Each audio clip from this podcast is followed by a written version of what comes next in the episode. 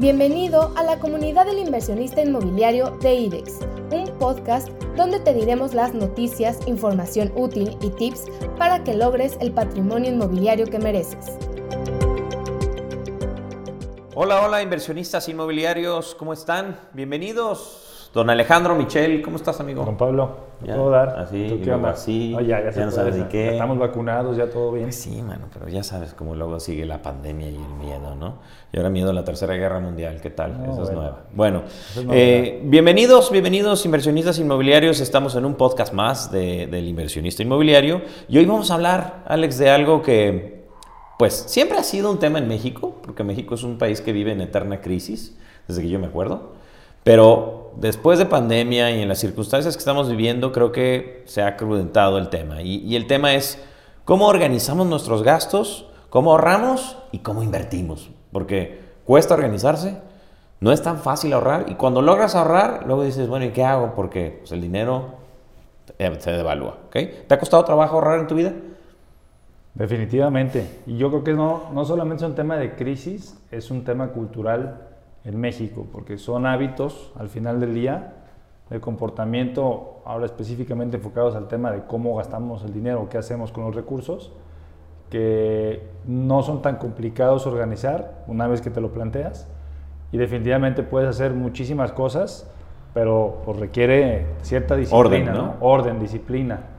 Y definitivamente es un tema que tenemos muy importante en México. Hay países como, no sé, Japón, eh, países europeos, en donde ya desde chiquitos te educan, oye, pues ciertos, cierto porcentaje de tus ingresos hay que dedicarlos al ahorro y de ahí cierto porcentaje a la inversión. Y bueno, pues falta mucha cultura financiera aquí en México. Sí, cañón. Bueno, la- lo que vamos a platicar hoy no nos lo inventamos nosotros, salió de un artículo de la BBC bastante interesante y el- eh, se trata de las tres estrategias para organizar tus finanzas personales y un error común que debes de evitar. ¿Ok? Entonces voy a, voy a leer tantito la nota para tener contexto. Dice, la crisis económica provocada por la pandemia COVID-19 ha sido brutal para la mayoría de las personas, pero no para todos, cuál es cierto. Mientras los trabajadores informales o aquellos que bajan, perdón, aquellos con baja calificación han pasado penurias, aquellos profesionales que se mantuvieron en su trabajo en tiempos de pandemia, que conozco a varios en realidad, han visto una disminución en sus, gas- en sus gastos producto del confinamiento. O sea, pues sí, la verdad es que yo gastaba menos en gasolina. No sé tú. Sí, sí, y gastaba menos hasta en salir, ¿no? Porque pues a cuál restaurante ibas, no había para dónde, ¿no? Este, se trata de los ahorradores pandémicos, le llaman, y cual me parece súper bien, también llamados supraahorradores. Aquellos que disminuyeron sus gastos porque dejaron de viajar, de salir a comer, de ir al cine, de participar en eventos y que frente a la incertidumbre optaron por ser más precavidos. Para muchos ha sido una especie de ahorro forzado, sin querer queriendo ahorramos. Pero a la medida que avanza el proceso de la vacunación global, la economía como que empieza a recuperarse y es muy probable que poco a poco estos ahorradores pandémicos vuelvan a aumentar su nivel de gastos. De acuerdo. Algo que está desde el punto de vista macroeconómico es que es necesario apuntalar la reactivación. Necesitamos reactivar la economía, ¿no? Con todo esto que está pasando y hemos visto cómo este 2022 lento, ¿no? Omicron lo hizo lento. Si de por sí veníamos lento, ya habíamos agarrado un ritmito y otra vez y, y ya estamos en marzo. Ya estamos en marzo de 2022, dos años de que arrancó la pandemia aquí en México y definitivamente es un ritmo semilento el que se percibe a nivel economía general. Hay ciertas industrias que han mantenido su impulso, incluso han crecido en estas épocas, pero a nivel general sí se percibe un ritmo semilento. Y adicional a lo que comentabas de que hubo cierto porcentaje del ingreso que ya no se gastaba, creo que también tomamos mayor conciencia de la importancia de no tener un ahorro Sí. que nos ayude para aquellos que vieron mermados sus ingresos y pues no tenían ese colchoncito El salvavidas. o ese salvavidas que nos ayudó para hacer frente a esos meses que estuvo complicado el tema. Entonces, hoy esas personas que probablemente ya retomaron su trabajo, pues definitivamente tienen mucha más sensibilidad y ya traen una cultura y disciplina. Decir, pues sí voy a necesitar ahorrar porque yo no sé si mañana o pasado venga otra situación que requiera yo tener algún ahorro para hacer frente a los gastos. Sí, claro, el salvavidas famoso. Y, y, luego el salvavidas no sirve nada más porque sí, hay que invertirlo, porque luego viste gente que aparte había logrado invertirlo y entonces no solamente tenían el salvavidas, tenían algo que estaba dando un ingreso extra, ¿no? Bueno, este, a ver, el, primero de, de los puntos que nos recomienda el artículo es, define tus objetivos financieros y elabora un presupuesto. Y aunque suena de lo más obvio del mundo, es algo que no hace la mayoría de la gente. Lo que suelen recomendar los expertos es fijarse metas mes a mes para el año y para el largo plazo. Es recomendable dejarlo por escrito y que puedas revisar cada vez que pierdas la brújula. O sea, a ver, pues cómo vamos, ¿no? Lo que nos habíamos dicho, pues ya nos llega el primer trimestre del año. Personalmente, ¿cómo va el tema de los ingresos? ¿Cómo va tu tema de ahorro? ¿Cómo va aquellas vacaciones en Disney que querías hacer para julio si es que la pandemia había terminado? ahorraste lo suficiente o no, o, ese eh, enganche que quieres dar para el departamento que te interesa, etcétera. Eh, ese es el, primero de los, de los objetivos que nos ponen. ¿Tú tienes un plan de, así de estructurado? Tengo un presupuesto familiar eh, y tratamos de darle seguimiento puntual.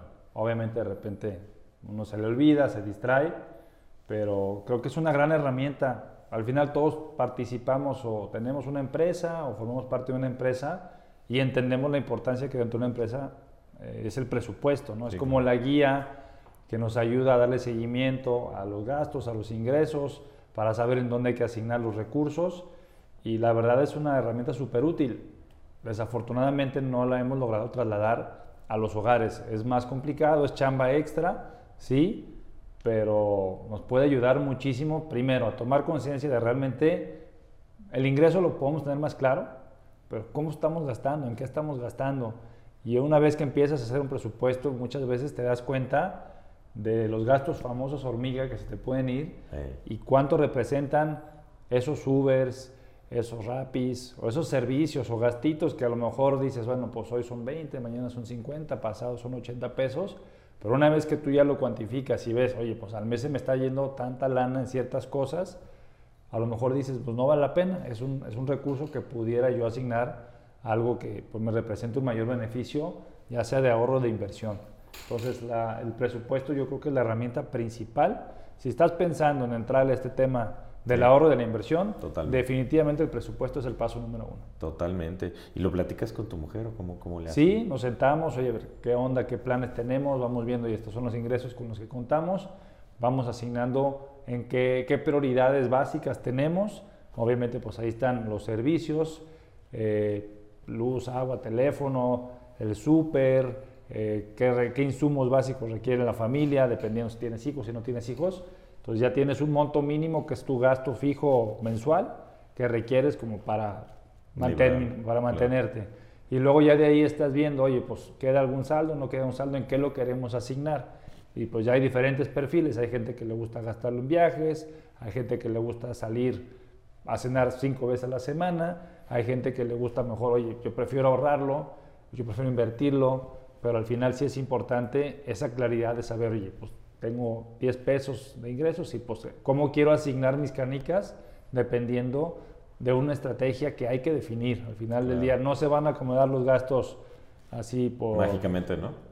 no, es Mary Poppins. No es Mary Poppins, no se va a resolver la situación por sí sola. Tiene que haber conciencia de cómo se está llevando a cabo el gasto y tiene que haber cierta disciplina y un seguimiento. A lo mejor no semanal, pero sí el corte del mes. Y no viene en el artículo, pero yo lo voy a poner como un punto extra de una vez, porque lo acabas de decir. Si tienes pareja, que tu pareja entienda y tenga toda la información, ¿no? Es un presupuesto familiar. Si ya tienes también hijos en cierta edad, ellos deben de participar en el presupuesto y entender, porque al final es cultura que luego les estás transmitiendo. Si solamente lo hace la pareja y los hijos, pues, ah, pues, pues ahí te va tu domingo a de dos pesos, no de tres pero no entiende todo ese proceso de planeación financiera familiar. Creo que al final pues es un, es un aprendizaje que le estás dejando de dar que le va a ser muy útil para ellos también a futuro. Buen punto. Bueno, segundo punto, a ver, ¿por qué no lees tú? Eh, segunda recomendación de acuerdo a este artículo, importante, planteamos, oye, primero hay que hacer un presupuesto, segundo, ya viste tus ingresos, tu, tu recurso mínimo para poderte mantener, ahora vamos estableciendo una meta de ahorro. Si hay un excedente, pues probablemente sea más fácil asignarlo Si ves que tu, tus consumos actuales no te da para un ahorro, es importante que hagas un ajuste en el consumo o en los hábitos que tienes, porque sí es importante empezar a asignar un monto mensual para el ahorro. Empecemos con el ahorro. Y ya de ahí el siguiente paso probablemente sea ya, ya ahorré o ya acumulé cierto monto, ya hay que ver cómo ponerlo a producir de mejor manera para que ese recurso también se ponga a trabajar a mi favor. Porque el dinero sentado... No sirve para nada. No sirve para nada. Pero para nada. ¿no? Sí es bueno ahorrarlo, pero bueno, ya lo tienes separado, ya lo lograste sacarlo de tu consumo mensual, lo tienes en un guardadito, ahora vamos viendo cómo ponerlo a trabajar para que el tiempo corra a tu favor.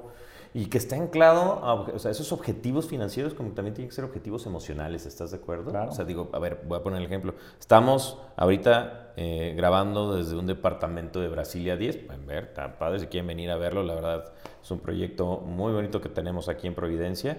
Y si tu objetivo como anhelo es decir, yo quiero un depa de ese estilo, y ya sabes más o menos cuánto cuesta, ya sabes cuánto tienes que dar de enganche, pero eso hay que investigar, ese se vuelve el objetivo financiero pero que esté anclado al objetivo emocional. Yo, creo que es súper importante no solamente tener el objetivo financiero claro, sino el objetivo emocional anclado a ese objetivo financiero para que tenga sentido. Sí, porque al final somos seres humanos, la emoción es un componente importantísimo en la toma de decisiones, entonces si no hay un tema emocional que me dé ilusión, el esfuerzo que estoy haciendo, si solamente es algo financiero que luego de repente son muy fríos los números, y habrá días que digo, híjole, pues vale la pena, se me antojó cierta cosa. Pero si la meta al final tiene un fuerte vínculo emocional, yo creo que nos va a facilitar ese proceso de poder estar con disciplina llevando el, el, poder estar aportando los recursos para lograr esa meta. De acuerdo. La que sea que nos mueva, ¿no? Nomás entendamos si esa meta los beneficios, pros, contras que puede representar a nivel patrimonial. Muy bien, entonces bueno, ya está, ese es el punto 2. Y el punto 3 dice el artículo, invierte en aquello que estás dispuesto a perder. Está chistoso el título, pero lo explico. Junto al ahorro está el tema de la inversión, lo que decíamos, pues qué bueno que lo ahorraste, pero ahora hay que estar, hay que ponerlo a trabajar. Lo primero es darle una mirada, más o menos, cómo están las tasas de interés en, en, en, México. Si, te, en México no conviene dejar el dinero en el banco, seamos claros, ¿no? En nuestro país no conviene dejarlo en el banco a menos de que tengas una cantidad muy importante y estés jugando cierto tipo de riesgo. Y aún así, no es lo más recomendable conociendo nuestras economías, ¿no? Eh, los expertos dicen, bueno, si vas a empezar a invertir, empieza a invertir por cosas que estés dispuesto a perder. Es como el primer aprendizaje.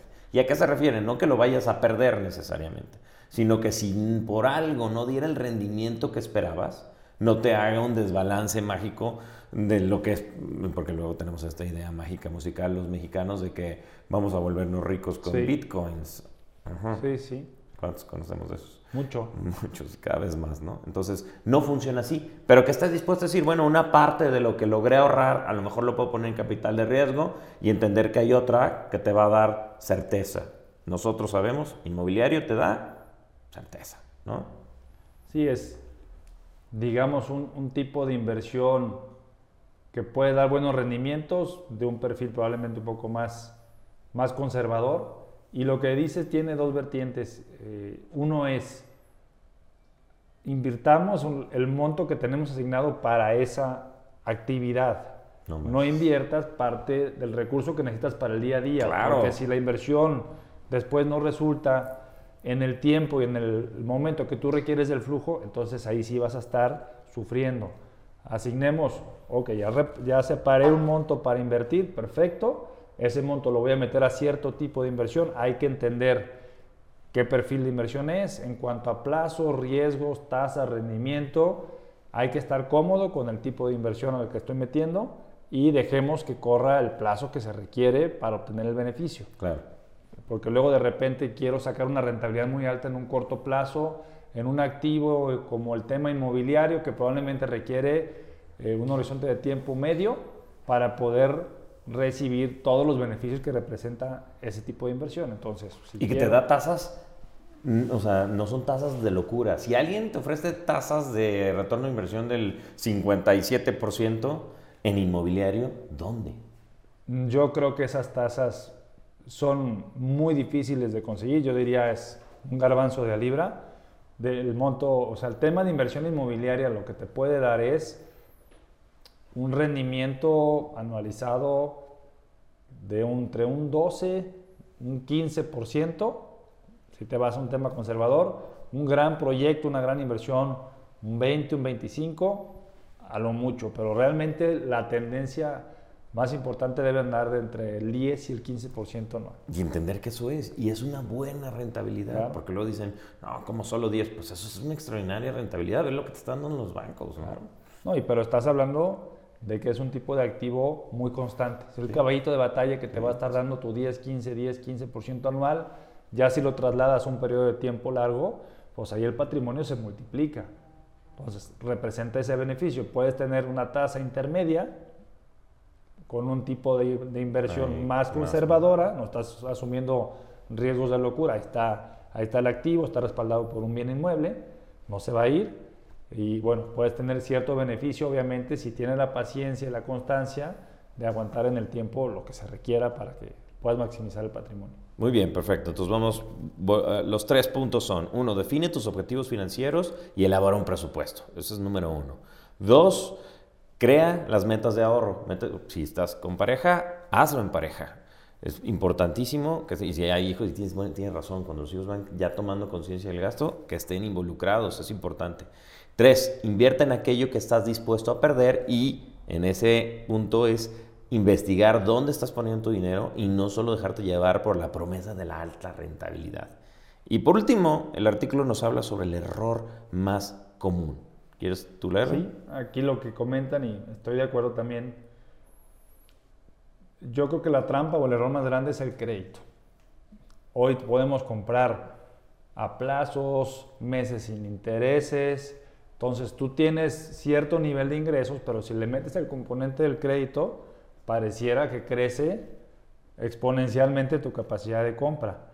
Pero pues entendamos que ese no es un recurso tuyo.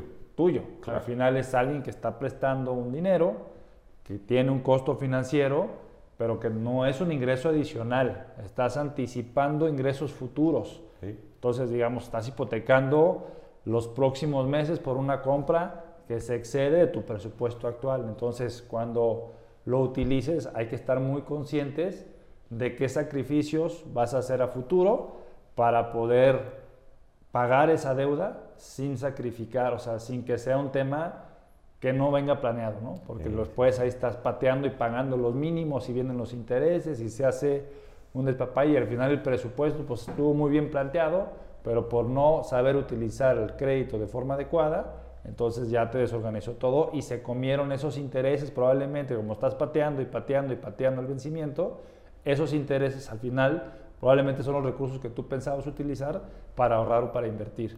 Y quien se está llevando el beneficio, pues son las tarjetas de crédito. Los bancos, las instituciones bancarias, ¿no? Que aparte es la tasa más alta, ¿no? Que aparte es la tasa más, más difícil de pagar. Y esa tasa la pudieras tener tú con tu ahorro. Sí, y convertirla si tienes, si, te aguantas, si tienes la disciplina de la que hablas, te va a dar mucha más rentabilidad a futuro, ¿no? ¿Cuántas personas vemos que tomaron este camino y le sufrieron al final? Y hay que recalcar mucho este tema, porque me, ha tocado platicar con, con, muchos clientes o inversionistas y sí, qué padre, o sea, se escucha súper romántico, pero yo no puedo ahorrar hoy. Yo no puedo invertir hoy, la veo muy complicada, la inflación. Siempre se puede empezar con un porcentaje, un monto, hay que hacer ciertos sacrificios, obviamente, pero lo que vale la pena cuesta trabajo. Claro. Y es una disciplina que se tiene que adquirir, que te va a ayudar muchísimo en el largo plazo. Y te aseguro que los sacrificios que vas a hacer, pues sí, son ciertos gustos que a lo mejor hoy te das, pero hay que hipotecar ciertos, ciertos temas pensando en un mejor futuro, ¿no? Entonces siempre se puede empezar con esta disciplina del presupuesto, ahorro e inversión. Monto el que monto que tú quieras. Al final no tiene que ser Luego las, las grandes inversiones, lo importante es empezar. De acuerdísimo, y por eso la frase en IDEX es, es momento de vivir mejor. Y el, y el, tema tiene que ver justamente con vivir mejor requiere esfuerzo. Eso es algo que tendríamos que tener claro todos. Hay un esfuerzo que se tiene que hacer, hay que tener disciplina y estas son herramientas que nos sirven. Creo que está en ser disciplinados, entender cuánto podemos invertir, hacer un presupuesto. Buenas, buenas, buenas eh, recomendaciones, ¿no? Hay que, que la apliquen. Y, este es un tema que hay que repasar y repasar y repasar, porque al final del día solo así se forman los buenos hábitos, con constancia y con disciplina. Nos van a escuchar hoy en el podcast, van a decir, oye, totalmente de acuerdo con Pablo Alejandro, me hace todo el sentido del mundo, mañana me voy a meter otra vez a mi día a día y probablemente no le dé seguimiento a este tema. Entonces... Y ya se viene Semana Santa y vamos a gastar, ¿verdad? Viene gasto. Siempre vienen gastos. siempre. Siempre, siempre tenemos algo que gastar. Muy bien, pues bueno, ese sería el tema principal del día de hoy. Vamos a pasar ahora sí a hablar de noticias, noticias inmobiliarias. Estas son las noticias inmobiliarias. Muy bien, arrancamos con noticias. Eh, muchos temas hay actualmente en boga. Eh, nos llamaron la atención dos en particular que creo que vale la pena que, analicemos. La primera, noticia internacional, y habla del famoso metaverso. El metaverso revoluciona el sector inmobiliario. Voy a leer solamente la introducción. Eh, dice, el sector inmobiliario podría revolucionarse para siempre gracias a las tecnologías descentralizadas, que son aquellas en las que cada usuario tiene acceso a su propia identidad, basado en tecnologías colectivas, abiertas, habitables y de servicio público. Eh, todos hemos escuchado hasta cierto punto del metaverso, es un concepto que se está empezando a acuñar. Vimos ya cómo lo que antiguamente se llamaba Facebook cambió totalmente, ya no se llama así, ahora se llama Meta, y la apuesta a futuro importante para esa empresa y para muchas otras es empezar a entrarle a este concepto del metaverso. De la virtualidad, ¿no? Sí, ¿tú cómo lo explicarías en términos coloquiales? Pues yo creo que hay una coalición aquí entre necesidades emocionales ancladas a la tecnología.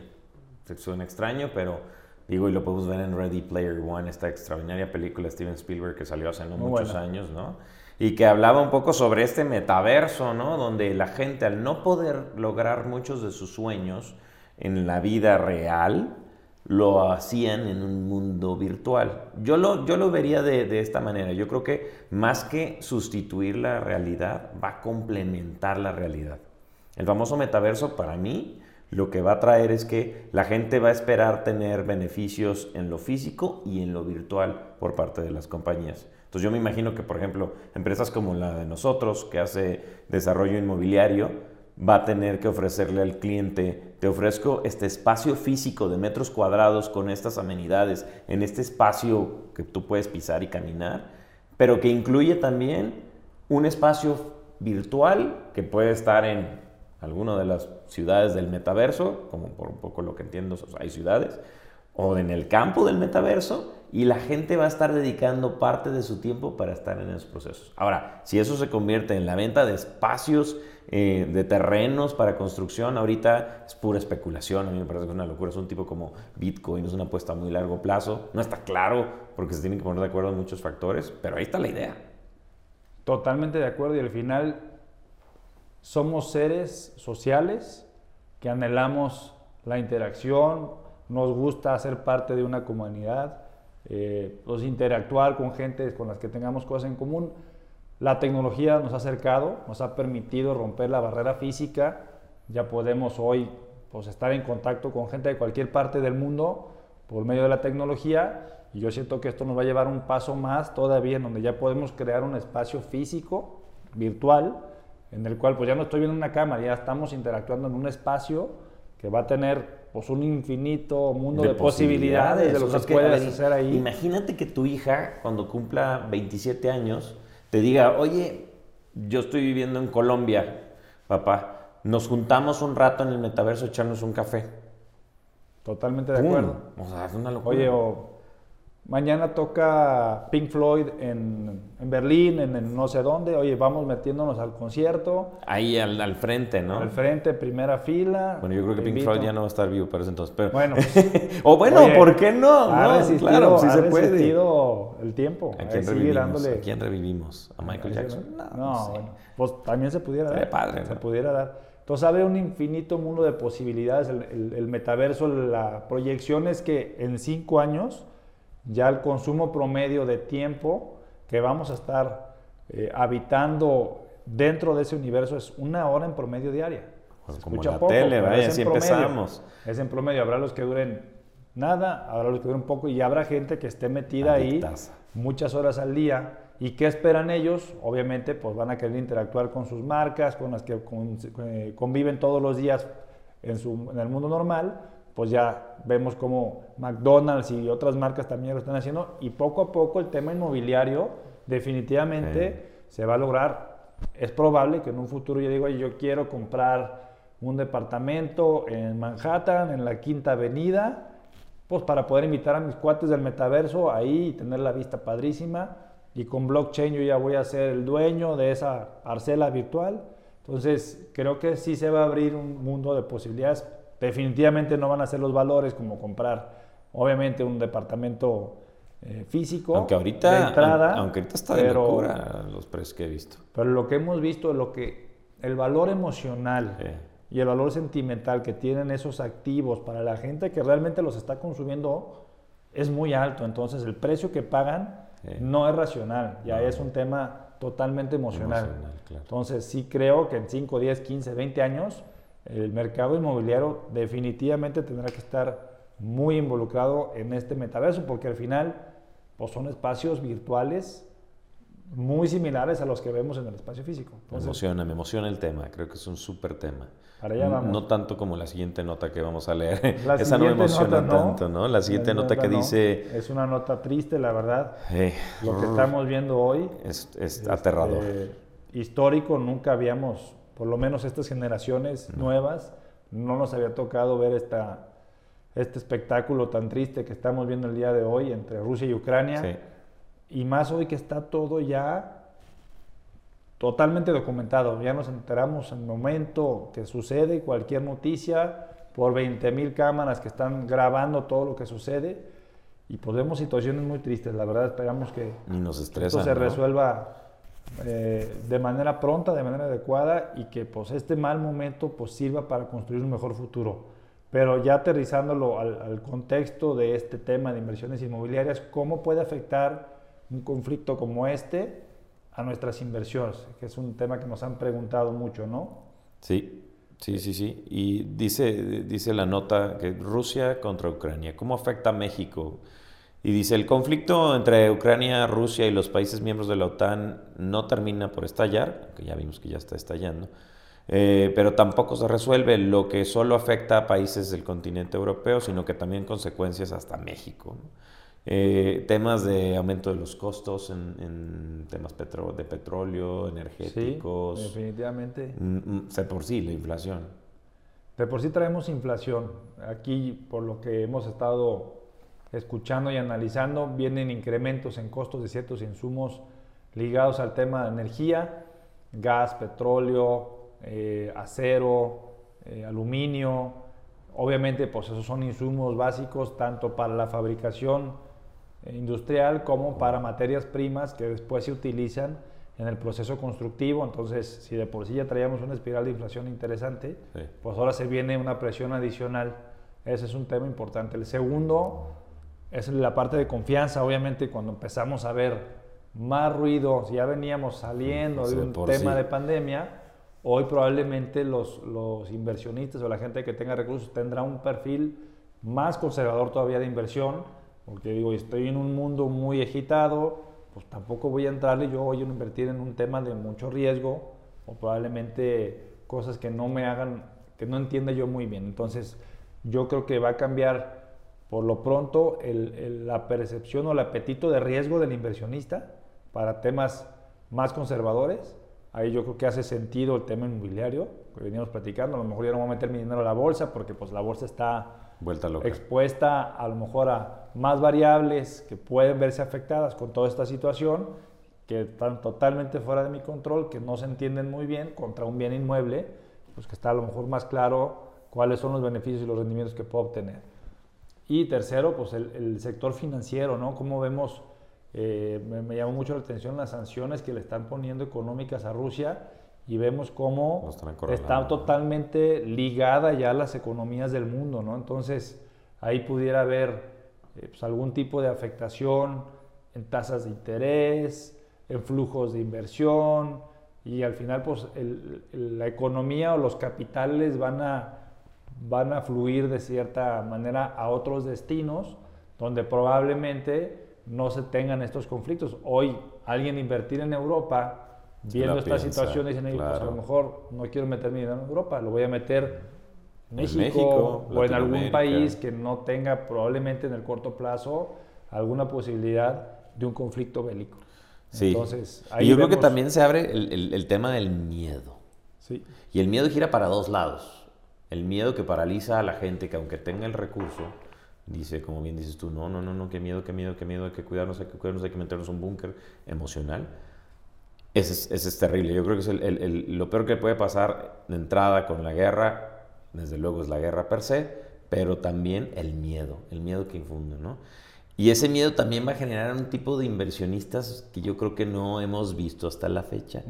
Poco en pandemia, pero poquito, porque se sentía como que de la pandemia sí se salía, pero de una guerra de estas dimensiones, también el, efecto YOLO, ¿no? De, órale, vamos a gastarlo ahorita, ¿no? vamos a salir, vamos, más de uno se va a volver loco con esta cantidad de información y tantas notas que algunas no son ciertas, por cierto, o no son totalmente ciertas, porque esta gran documentación nos ayuda a enterarnos, pero también a estar sobreexpuestos a cosas que no necesariamente son reales, que se les bote la cadena y vayan a empezar a salir a, invertir, a invertir en, desde gastos de irse a un antro a gastarse todo su capital, hasta comprar un departamento que a lo mejor todavía no les alcanzaba, ¿no? Digo, ahí, ahí, viendo cómo jugamos. La verdad es que es un tema muy complejo. Yo, yo de verdad espero que como humanidad reaccionemos. yo creo que somos la mayoría de la humanidad, estamos totalmente aterrados y en contra de que eso suceda. Nadie va a ganar de eso. Y desde el punto de vista inmobiliario, yo creo que hay que ser muy inteligentes para aprovechar, porque el, aquí el viejo adagio de a río revuelto, ganancia de pescadores. Eso significa, vea usted el río, piénselo con calma y hay buenos pescados que se pueden agarrar. ¿no? De acuerdo, totalmente. Bueno, pues eso serían las notas del día, mi querido Alejandro. Con esto acabamos el podcast del día de hoy. Estamos desde Brasilia. ¿Te gusta Lepa de Brasilia? Claro, muy bonito. Padre, ¿no? Es que es un proyecto que nos gusta mucho le hemos dedicado mucho esfuerzo, y lágrimas. muchas ganas y estamos muy orgullosos del producto. Si alguien está interesado en venirlo a conocer. Tenemos todavía los últimos departamentos. Estamos en Colomos, Providencia, una pechuga de Providencia hermosa. Desde aquí se tenemos una vista increíble desde el roof. Es un roof maravilloso. Ya hay gente viviendo aquí. Este, la experiencia se está terminando todavía el proyecto. O sea, todavía hay algunos departamentos en preventa que se pueden aprovechar. Es parte de lo que hacemos en IDEX. Eh, y bueno, vamos a estar visitando varios lugares de IDEX, ¿no? Para que la gente conozca un poco de esto.